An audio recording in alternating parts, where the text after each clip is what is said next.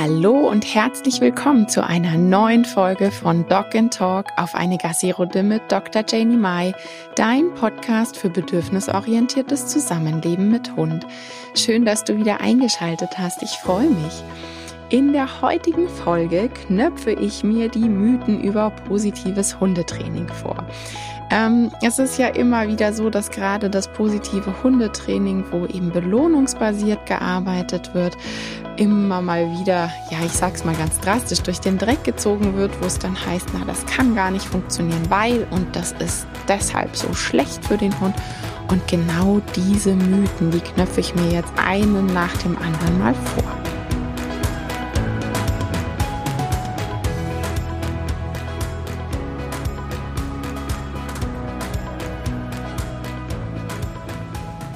Es geht direkt los mit, die füttern ihre Hunde doch nur Fett und das ist auch ungesund für Hunde. Also, natürlich gibt es extrem vielfältige Belohnungen und Verstärker, die im positiven Hundetraining eingesetzt werden können. Das ist nicht nur Futter. Futter hat den riesigen Vorteil, dass der Hund es mag, im besten Fall, dass ich es immer dabei habe, dass es eben vom Menschen kommt und dass ich auch im Futterbereich extrem vielfältig arbeiten kann. Ähm, ich kann ja das Trockenfutter nehmen, was der Hund täglich bekommt. Schon alleine, wenn ich ein Trockenfutter nehme, was der Hund eben nicht oft bekommt, dann ist es schon eine höherwertige Belohnung. Das heißt, ich habe im Bereich Futterbelohnung ganz, ganz vielfältige Möglichkeiten. Dann habe ich die Zugwirkung. Der Hund weiß, es kommt vom Menschen, er baut Nähe auf. Es kommt eben dieses Fokus zum Menschen aus der Umwelt raus. Das sind erstmal totale Vorteile. Und was ich ganz wichtig finde, ist, es verändert auch die Hormone. Das heißt, der Hund wird ruhiger, wenn er frisst und wenn er Futter bekommt. Und gerade wenn es darum geht, dass ich meinem Hund draußen ähm, ja irgendwie Hilfestellung geben möchte, dann geht es meist darum, der Hund hat eine zu hohe Erregungslage. Warum auch immer. Gar nicht wertend gemeint. Er ist aufgeregt, er hat eine hohe Erregungslage und da kann ich einfach super wunderbar mit Futter arbeiten. Natürlich sollte man darauf achten, ähm, was man dem Hund da täglich gibt. Also ich bin auch absolut kein Fan von diesen kleinen überteuerten Leckerli-Päckchen mit Zusätzen, Zucker ganz oft auch und Farbstoffen und so weiter und so fort. Da brauchen wir nicht drüber reden, dass das auf lange Sicht, wenn der Hund sowas täglich bekommt, ungesund ist. Das wissen wir doch aber auch. Wir Menschen essen Süßigkeiten und wenn wir das täglich in Massen essen, ist das für niemanden gesund. Das heißt, wenn ich wirklich noch mit einem sehr jungen Hund, wo ich viel Belohnung brauche, draußen arbeite, dann ist mir schon wichtig, dass man darauf achtet, was bekommt da der Hund. Aber grundsätzlich zu sagen, es geht dabei darum, den Hund fett zu füttern, finde ich einfach problematisch, weil es eben genau das nicht ist. Ähm, es geht auch um die Gesundheit, grundsätzlich um alle Bedürfnisse des Hundes. Die werden dann nämlich ganzheitlich in den Blick genommen. Das heißt, niemand würde sagen, ich fütter jetzt den Hund fett, nur damit ich im Training irgendwie Fortschritte mache. Man kann das Futter, die Tagesration am Morgen abwiegen und dann von der Tagesration, wenn man in Trainingseinheiten geht, etwas wegnehmen. Das heißt, ich nehme mir dann einfach aus der Schüssel, wo die Tagesration drin ist, eine Handvoll in meine Leckerli-Tasche und zusätzlich eben auch noch höherwertige Sachen, die aber auch alle gesund sind. Und dann habe ich auch die Tagesration des Hundes im Blick, ohne dass man da aufpassen muss oder Probleme hat. Und gerade bei einem Hund im Wachstum, denke ich, sollte man das auch nicht zu ähm, drastisch sehen. Ich habe immer mal wieder so das Gefühl, dass es hier und da Trend gibt, Hunde hochhungern zu lassen. Ähm, diesen Trend gab es schon mal mit massiven gesundheitlichen Geschichten. Auch natürlich sollten gerade die Riesenrassen nicht dick sein beim Wachstum. Das ist ganz klar, dass das was mit den Gelenken macht. Aber auch das andere, dass die Hunde wirklich so dürr sind, dass man die Hüfte sieht und ähm, jede einzelne Rippe von ganz weit erkennen kann. Auch da haben wir gesundheitliche Probleme. Wie immer das Mittelmaß, ja. Und ähm, wenn ich darauf achte, dass ich so grundsätzlich die Tagesration im Blick habe. Aber nochmal, bei einem Hund im Wachstum ist das ein Durchlauferhitzer. Da muss man jetzt auch nicht jedes Gramm abwiegen. Das tun wir doch auch nicht. Bei uns wiegt auch niemand aufs Gramm genau unsere Nahrung ab. Und ähm, ja, das nur so als kurzer Reminder, dass man mal drüber nachdenkt, wie das bei einem selber so ist, auch mit Süßigkeitenkonsum zum Beispiel. Ähm, also, die Hunde werden eben nicht nur fett gefüttert, es gibt ganz mannigfaltig tolle Möglichkeiten zur Belohnung. Es gibt noch viele weitere Verstärker als Futter, aber Futter hat seine Daseinsberechtigung, ist super wichtig und auch eine ganz tolle Sache, weil es eben auch ruhiger macht. Ich finde es nämlich auch problematisch zu sagen, ja, ich arbeite nicht mit Futter. Der Hund hat draußen total Probleme, Stress und wird da praktisch im Regen stehen gelassen und es wird sich gewundert, warum Kuscheln nicht funktioniert.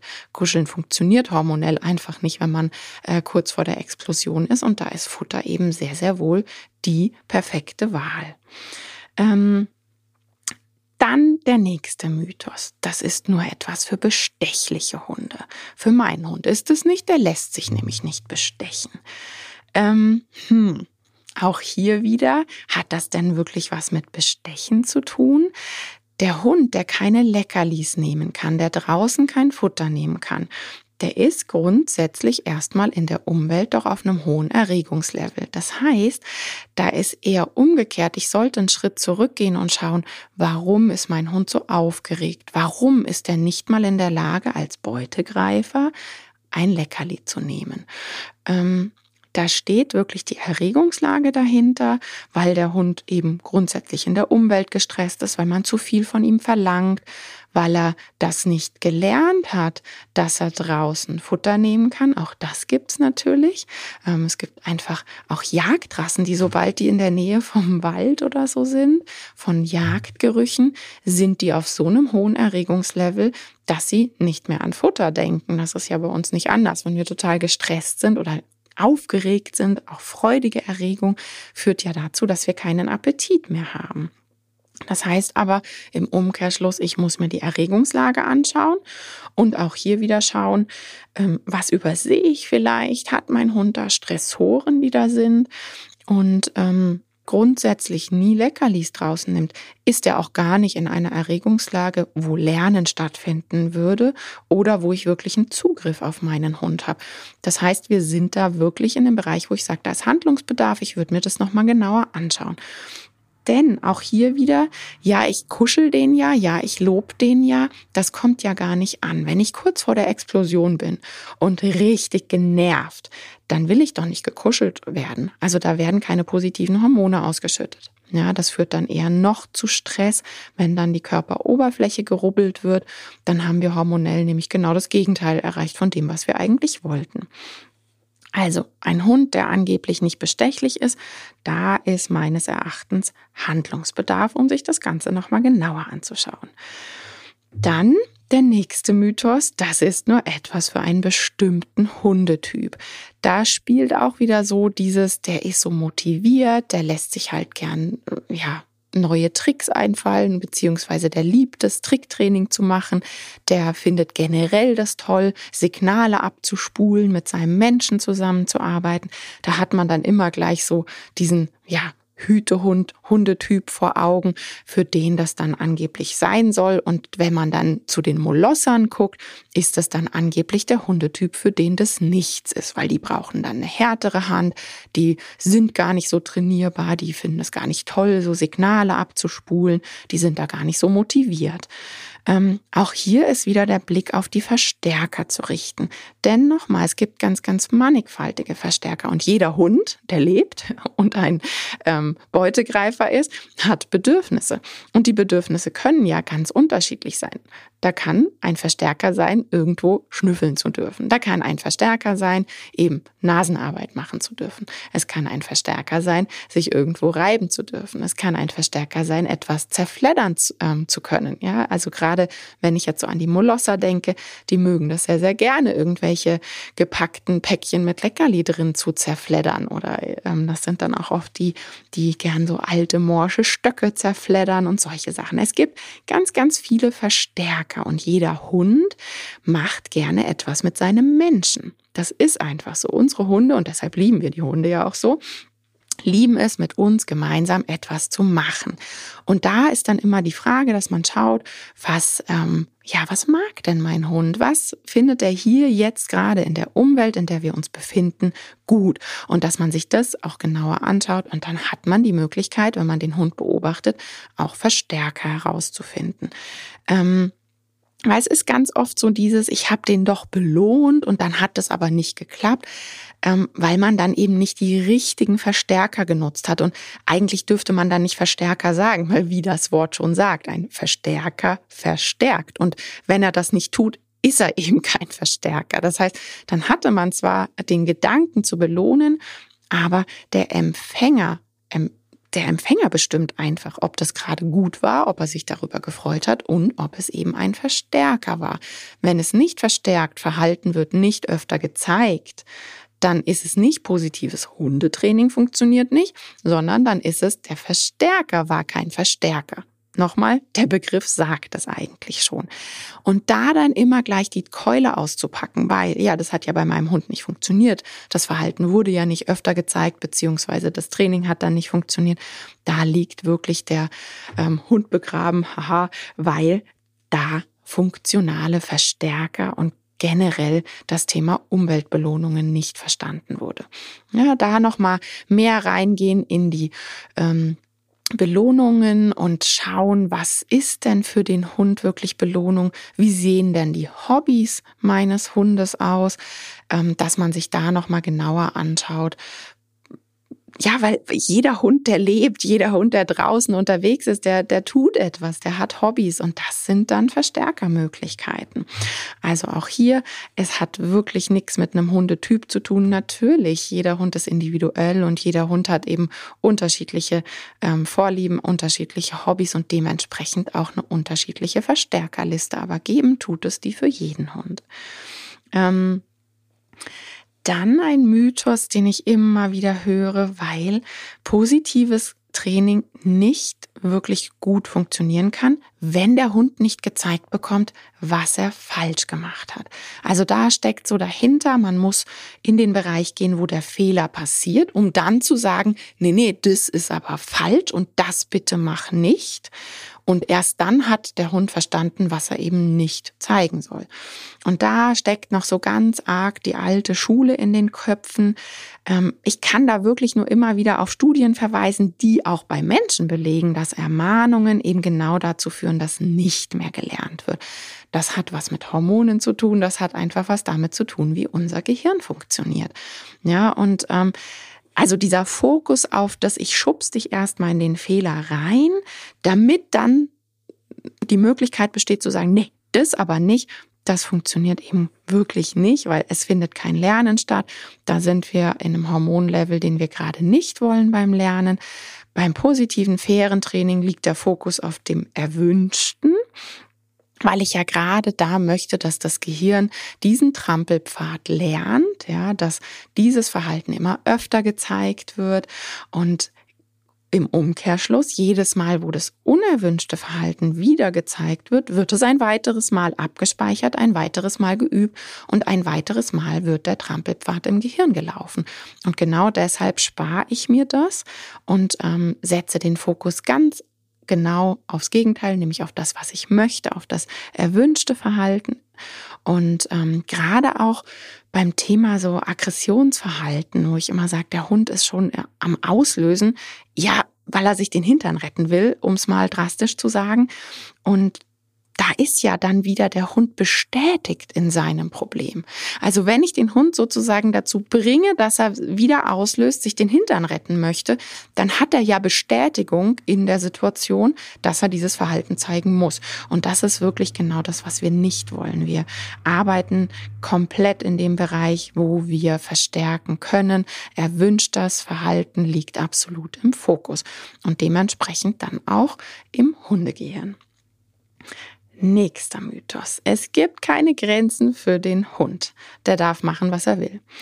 Ähm, hm. Da liegt einfach so das Problem, dass laissez-faire und bedürfnisorientiertes positives Training wirklich was richtig unterschiedliches sind. Das sind zwei völlig verschiedene Sachen. Der Hund kriegt natürlich Grenzen aufgezeigt, aber da ist halt die Frage, wie bekommt er die aufgezeigt? Und ich glaube, da ist so das Problem bei uns Menschen, dass wir denken, Grenzen aufzeigen ist so dieses Du, Du, Du. Nein, das aber nicht. Also, dass da gleich irgendwie jemand mit einem Rohrstock steht und Strenge walten lässt. Das ist so abgespeichert im Gehirn, dann werden Grenzen gezogen. Und das stimmt ja nicht, ja. In jeder Beziehung, in der wir leben, werden Grenzen gesetzt, wenn man einfach sagt, ähm, ich brauche kurz kurz meine Ruhe, ähm, kannst du kurz ins andere Zimmer gehen oder oder, dann hat man da eine Grenze gesetzt, aber man hat einfach nett auf Augenhöhe kommuniziert. Und genau das ist auch mit Hunden möglich. Also im positiven bedürfnisorientierten Training gibt es sehr wohl Grenzen, denn gerade das bedürfnisorientierte positive Training zeichnet sich dafür aus, dass alle Bedürfnisse gesehen werden. Ja, da werden alle Bedürfnisse gesehen. Ähm, alles kommt sozusagen in einen Topf. Es wird nach einer Schnittmenge geschaut, dass es für alle passend ist. Und natürlich wird genau auch da geachtet, dass die Umwelt nicht in Mitleidenschaft gezogen wird. Und da ist völlig egal, ob ähm, Mensch, Tier, was auch immer, die Umwelt wird geschützt. Punkt. Also es ist eben genau nicht laissez-faire. Nächster Mythos. Es kann bei wirklich schwierigen Fällen nicht klappen das geht nur bei so leichten Fällen. Nur für die ist positives Hundetraining. Hm. Da liegt das meistens das Problem, dass wirklich so diese Vorstellung ist, schwieriger Fall ist gleich ausflippende, völlig wilde Bestie. Ja, und dann ist es ein schwieriger Fall. Aber gerade hier wird wieder nicht nachhaltig trainiert und es handelt sich nicht um faires Training. Da sind wir wieder in dem Bereich, ich schubse den Hund in das Verhalten, was ich eigentlich gar nicht möchte um dann zu sagen, nee, stopp, das wird gedeckelt, das zeigst du nicht. Und im positiven, fairen Training geht es genau darum, dass ich erkenne, warum wird dann der Hund zur Bestie? Warum flippt er dann aus? Und dieses Warum lasse ich dann eben nicht mehr stattfinden. Das heißt, ich gehe da super kleinschrittig vor. Das wird wirklich in die aller, aller kleinsten Unterschritte ähm, ja, zerkleinert und jeder einzelne kleine Unterschritt wird gemacht. Und dann bin ich im nachhaltigen, fairen Training. Und das sieht langweilig aus. Ja klar, völlig logisch. Das sieht echt langweilig aus, weil da nicht wirklich was passiert. Also man sieht keine ausflippende, auslösende Bestie. Aber genau hier findet Lernen statt. Und dieses kleinschrittige, Schritt für Schritt für Schritt, kommt eben langfristig zum Ziel. Ich habe oft das Gefühl, das ist so dieses, es muss schnell gehen, schwierige Fälle. Ja, da muss so ganz schnell alles verändert werden. Ja klar, Verhaltenstherapie mit schwierigen Fällen geht halt nicht schnell. Aber das ist bei uns Menschen auch so. Ähm, ich kenne niemanden, der wirklich Verhaltenstherapie braucht, der äh, nach zwei Sitzungen fertig ist. Ja, weder im Menschenbereich noch im Hundebereich. Und aus dem Grund ist es eben genauso, dieses ja Gefühl von langweilig, da passiert nichts. Und das Gemeine ist, dann, wenn man keine ausflippende Bestie sieht, heißt es, ja, der Fall, der war ja überhaupt nicht so schwer, weil der hat ja gar nicht XYZ gezeigt. Ja, klar zeigt er das nicht, weil ich es erst gar nicht stattfinden lasse. Ja. Ähm, der nächste Mythos. Das funktioniert nur bei bestimmten Rassen.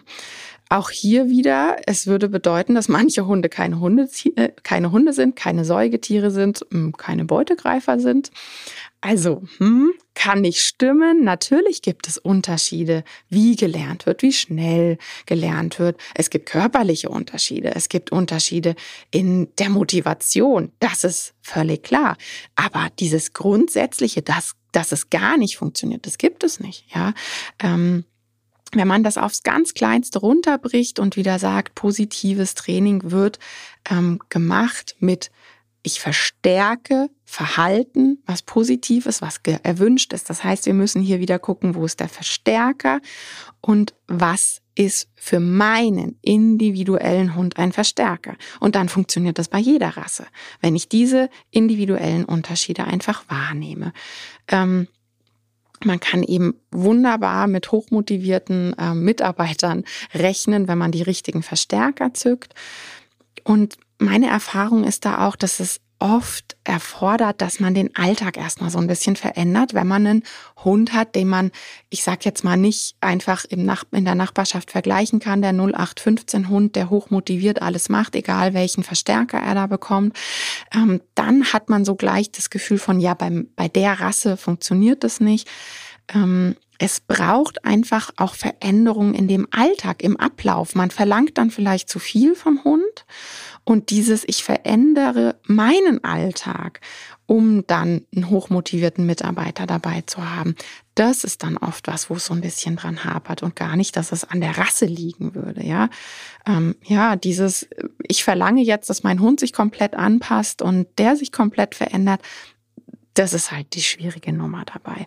Aber wenn man auf die individuellen Rassebedürfnisse und auch hier wieder, ja, ähm, Rasse auch und innerhalb einer Rasse gibt es ja so, so massive Unterschiede, weshalb ich auch da immer problematisch finde, wenn man so dieses Rassebrillendenken hat, weil mm, es gibt eben nicht mm, die eine Rasse, wo dann alle Hunde gleich sind. Es ist immer dieses individuelle Schauen und schauen, was welche Verstärker braucht und was hat der Hund für Hobbys und wenn man in den Bereich schaut, dann kann man eben mit Verstärkern arbeiten und dann kann man mit positivem Training arbeiten. Ähm, nächster Mythos, der Hund wird nur bestochen. Der macht alles nur fürs Futter und ist ein futtergesteuerter Roboter. Da sind wir dann auch wieder bei der Geschichte, dass wirklich gedacht wird, Verstärker ist gleich Futter. Und hier haben wir noch ein anderes Problem, nämlich, dass der Unterschied zwischen Verstärken, Belohnen und Bestechen und Locken nicht verstanden ist.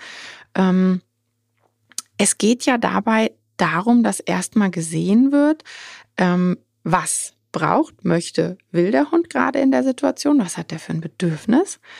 Und dann suche ich mir den passenden Verstärker. Und wenn ich den passenden Verstärker habe, nochmal, dann wird das Verhalten öfter gezeigt, weil dann ist es ein Verstärker. Und ähm, wenn das für die Situation passend ist, dann passt das auch für den Hund. Und wenn ich aber mit einer Belohnung arbeite, und ich finde, da ist so wichtig und schön, dass wir Markerwort und Klicker hier nochmal kurz reinbringen, weil gerade wenn ich mit Markerwort und Klicker arbeite, dann gebe ich dem Hund Feedback. Das, genau das war der Moment, worum es geht und hole dann erst die Belohnung raus.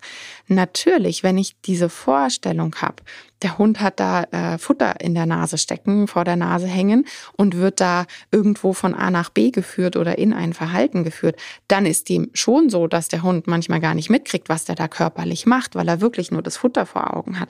Aber das ist ja nun mal nicht mit positivem Training gemeint, ja. Ich finde, es gibt Situationen, ähm, wo dieses Futterlocken völlig gut und in Ordnung ist, ja, da alles, was so im Handlingsbereich von ähm, mein Hund ist beim Tierarzt und da muss jetzt das und das, finde ich das super. Auch im Alltag, wenn es zu stressenden Situationen kommt, super. Ich finde auch ähm, in der Physio das super, wenn man das hier und da mal einsetzt mit ganz bewusstem Handeln und eben schaut, wie man das macht. Da braucht's ja, da braucht's einfach wirklich Wissen, wie man das macht, dass der Hund eben körperlich mitbekommt, was er da macht. Und ähm, auch im Alltag, ja, wenn man in stressenden Situationen ist, dann zu sagen, hier hast du deine Belohnung, komm, wir gehen um die Hausecke, damit eben keine Explosion passiert, finde ich Futter bestechen super gut. Aber das ist ja nicht positives Hundetraining. Also das ist ja nicht das Ganze. Das sieht wieder nur so das eine.